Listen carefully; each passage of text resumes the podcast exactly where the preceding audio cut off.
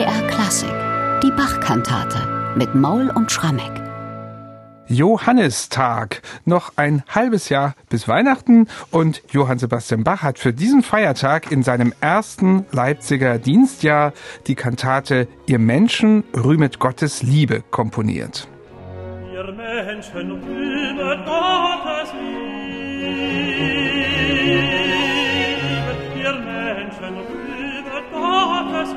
Und preiset seine Gütigkeit. Ihr Menschen rühmet Gottes Liebe. Ihr das war ein Stückchen aus der Eingangsarie dieser Kantate. Als Bach dieses Stück also am 24. Juni 1723 aufgeführt hat, da war er gewissermaßen noch in der Probezeit, also gerade mal reichlich drei Wochen im Amt des Thomaskantors. Nun ist diese Kantate auffallend klein besetzt. Den Chor gibt es nur im Schlusschoral und auch Instrumente sind hier nicht im Überfluss verwendet. Also was meinst du, Michael? Testet er hier so noch aus, was er dem Chor so zumuten kann? Ein Jahr später ist es ja dann ganz anders am Johannistag. Naja, Bernhard, ich könnte mir auch vorstellen, Bach fängt das erste Mal an, so ein bisschen den Chor zu schonen, denn der Johannistag, der stellt sich ja einfach noch zwischen den Sonntagen mhm. als zusätzliches Stück ein. Und man muss ja sagen, sein musikalischer musikalischer Auftakt als Thomas Kantor die ersten drei, vier Wochen, der war wirklich gewichtig, auch für den Chor. Kantate 75, die Elenden sollen essen, Riesenherausforderung. Die Woche drauf, die Himmel erzählen die Ehre Gottes. Auch so eine Kantate, weit über 30 Minuten und an seinem dritten Leipziger Sonntag holt er seine älteste Kantate überhaupt heraus, die ganz viele anspruchsvolle Chorsätze hat. Ich hatte viel Bekümmernis, ein altes Weimarer Stück. Mhm. Also vielleicht lässt Bach hier mit Blick auf den zusätzlichen Festtag ein bisschen Gnade walten. Oder aber, könnte ja auch sein, dass nach jetzt nunmehr drei, vier Wochen mal einer der Vorgesetzten gesagt hat, also Herr Kantor, Sie sind ja wirklich ein großer Künstler und so weiter, aber denken Sie noch mal dran, so eine Kantate dauert normalerweise 20 Minuten, um sieben geht der Gottesdienst los, ich will acht Uhr auf der Kanzel stehen, Aha. um zu predigen und das schaffe ich bei einer 35 und 40 Minuten langen Kantate nicht. Also vielleicht wurde ihm das auch sanft, aber mhm. bestimmt dann mal so langsam zugetragen, denn wir sehen tatsächlich, nach diesem fulminanten Einstieg in den ersten Wochen bekommen die Kantaten in den folgenden Wochen dann wirklich diese Normallänge, die irgendwo zwischen 15 und 22 mhm. Minuten liegt. Der Librettist dieser Kantate, den wir leider nicht kennen, der stellt weniger den Taufakt hier in den Mittelpunkt, sondern die Geburt Johannes des Täufers ist ja auch klar, der 24. ist ja auch der Geburtstag.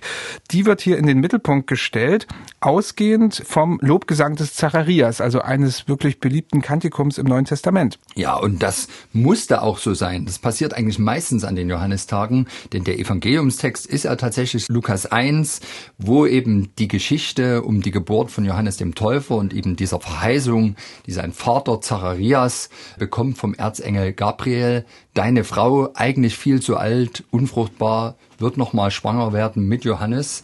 Und diesen Lobgesang, den dann Zacharias auf die Geburt des Sohnes übrigens erst nach dem Fest der Beschneidung ankündigt, vorher soll nämlich Zacharias stumm gewesen sein die ganze Zeit, den er dann anstimmt, dieser Lobgesang, das berühmte Benediktus, das ist hier Gegenstand für unsere Kantate, also der Librettist, den wir namentlich mal wieder nicht kennen, Mr. X, der hat sich hier vorgenommen, eigentlich eine Art moderne Adaption des Benediktus-Textes zu bieten.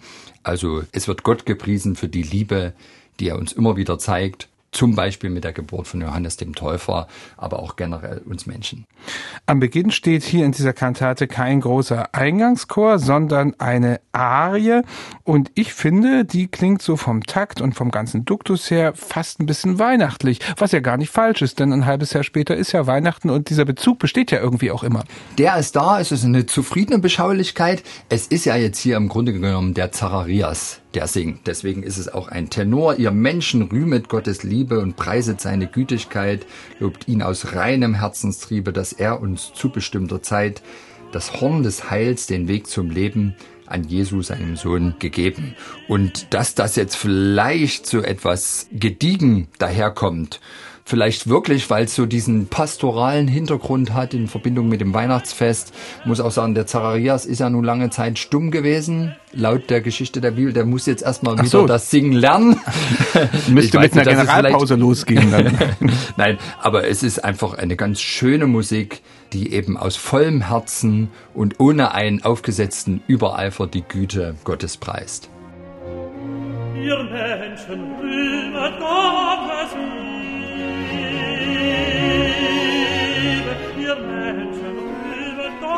Gottes Liebe und preiset seine Gütigkeit. Ihr Menschen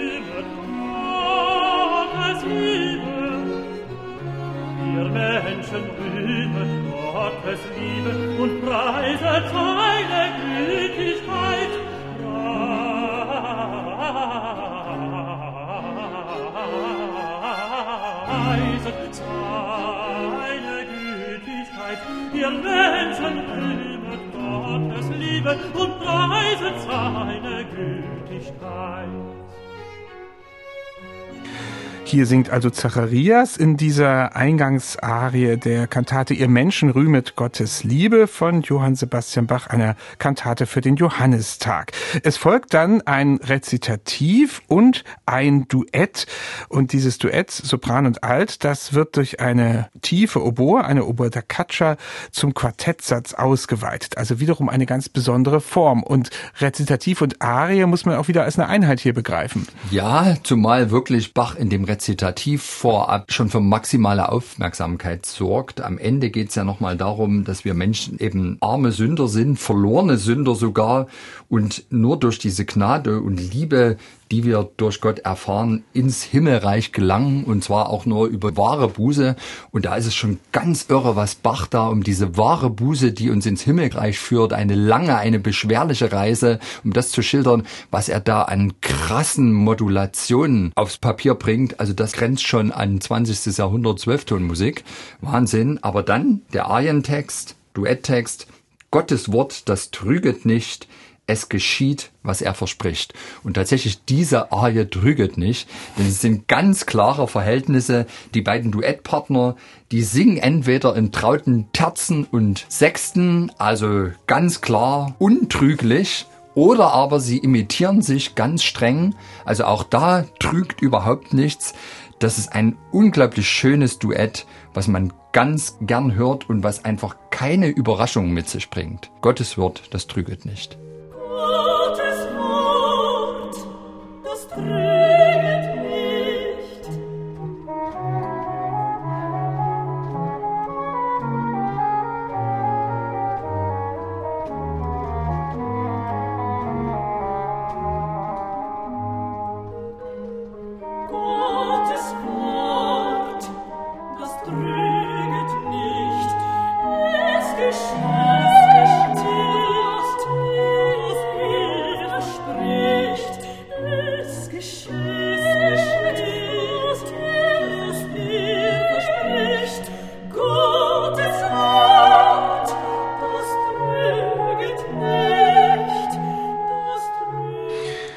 Duett also hier in der Kantate zum Johannistag 1723.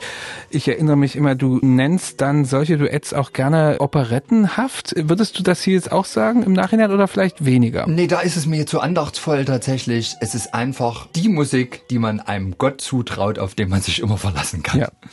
Und die Kantate dauert auch gar nicht lang. Es folgt danach noch ein Rezitativ und der Schlusschoral. Und in dem Fall ist wiederum der Schluss des Rezitativs ganz wichtig, weil er auf den Choral bereits hindeutet. Das haben wir auch nicht ganz so oft. Ja, und zwar textlich und musikalisch. Es heißt ja im Text am Ende dieses Rezitativs, ein stummer Zacharias preist mit lauter Stimme Gott vor seine Wundertat, die er dem Volk erzeiget hat. Bedenkt ihr Christen auch, was Gott an euch getan und stimmet ihm ein Loblied an. Also mhm. die Herausforderung in der Musik, im Rezitativ, jetzt Musik in der Musik anzustimmen.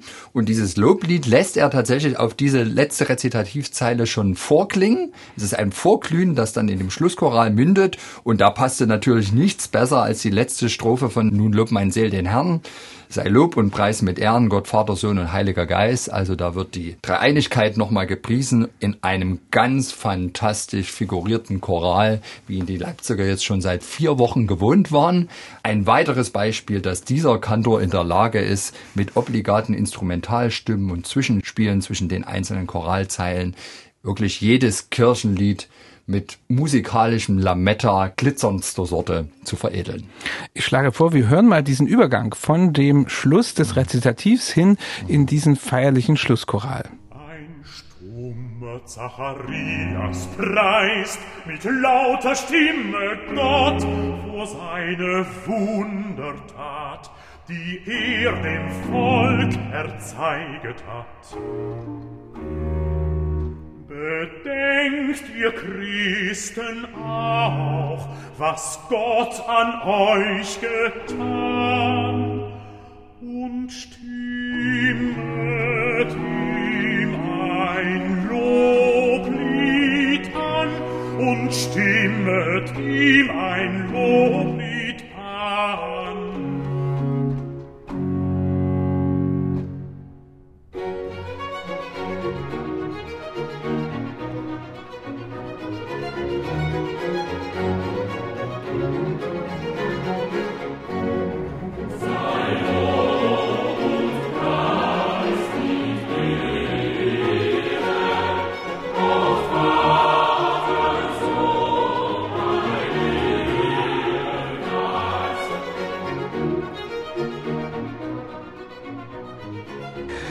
Da ist also plötzlich eine Trompete noch aufgetaucht in diesem Schlusschoral, der hier so feierlich umrahmt wird vom Orchester. Deswegen ist diese Kantate, so empfinde ich's, eine, die eine gewaltige Steigerung hat und immer wieder Überraschungen noch dazu bringt. Ja, das stimmt. Es wird eigentlich immer bewegter, immer kleinere Notenwerte, immer mehr Musik in der Musik. Am Ende wirklich ein Zelebrieren der Musik. Es wird ja der Choral wirklich im Text herausgefordert. Dann ganz genial, wie du sagst, die Trompete spielt den Cantus Firmus mit, damit die Soprane da nicht allein sind. Das Ganze ist wie also nochmal den Schalter anknipsen und es leuchtet. Und ich würde jetzt tatsächlich auch wieder sagen, gerade weil auch der stumme Zacharias nochmal im letzten Rezitativ erwähnt wurde, es zeichnet vielleicht wirklich nach, dass nach dieser für Zacharias stummen Zeit und vielleicht auch nach der stummen Zeit für den Sünder durch die Hilfe Gottes die Seligkeit und das Glück erlanget wird und deswegen wir alle immer mehr lernen zu singen in dieser Kantate und das alles endet dann in dem fulminanten Schlusschoral. Was ich überhaupt nicht verstehen kann, diese Kantate hat mal von Philipp Spitter, dem Bach-Biografen des späten 19. Jahrhunderts, die Plakette angeheftet bekommen, sie sei von eher geringer Bedeutung und würde für besondere Bemerkungen keinen Anlass liefern. Ja klar, verglichen mit diesen riesenhaften Werken, mit denen Bach antritt und natürlich großen, elaborierten Eingangschören, wirkt sie wirklich ein bisschen kleiner. Aber wenn man sich das eben doch mal im Kern jetzt anschaut und auch diese Analogien zu dem Lobgesang des Zacharias sich bewusst macht und all die theologischen Implikationen sich vor Augen führt, dann muss man sagen, dann hat er doch hier wieder ganz geschickt geliefert, zugleich den Chor geschont, der vielleicht inzwischen wirklich von diesen riesenhaften Kantaten heißer war. Am Anfang den Tenor gefordert, aber eben hinten raus ein Stück geliefert, was ganz rund endet. Und ich muss auch sagen, dass dieser Vergleich von Spitter wirklich unzutreffend ist, auch in dem Sinne, wenn man das Stück zum Beispiel jetzt mal vergleicht mit einer der Pfingst-Parodie-Kantaten, die wir vor kurzem hier besprochen haben, da ist es ja wirklich nicht so, dass irgendwie Text und Musik immer hundertprozentig zusammenpassen, weil es eben eine Parodie ist. Und hier gerade in Rezitativen, wie fantastisch das zusammenpasst, da muss ich auch sagen, es ist eine hervorragende Kantate, auch wenn sie eben kleiner besetzt ist mhm. und nicht gerade 35 Minuten dauert. Ausgehend von dem solistischen Zacharias endet es eben in einem gemeinsamen Lobgesang höchster Güte. Und den hören wir uns jetzt an. Und zwar hören wir jetzt die Kantate komplett. Ihr Menschen rühmet Gottes Liebe zum Johannesfest, Werkverzeichnis 167 von Johann Sebastian Bach mit Dorothea Röschmann Sopran, Bockner Bartosch Alt, Jörg Dürmüller Tenor und Klaus Mertens Bass. Außerdem mit The Amsterdam Baroque Orchestra and Choir unter Leitung von Ton Kopmann.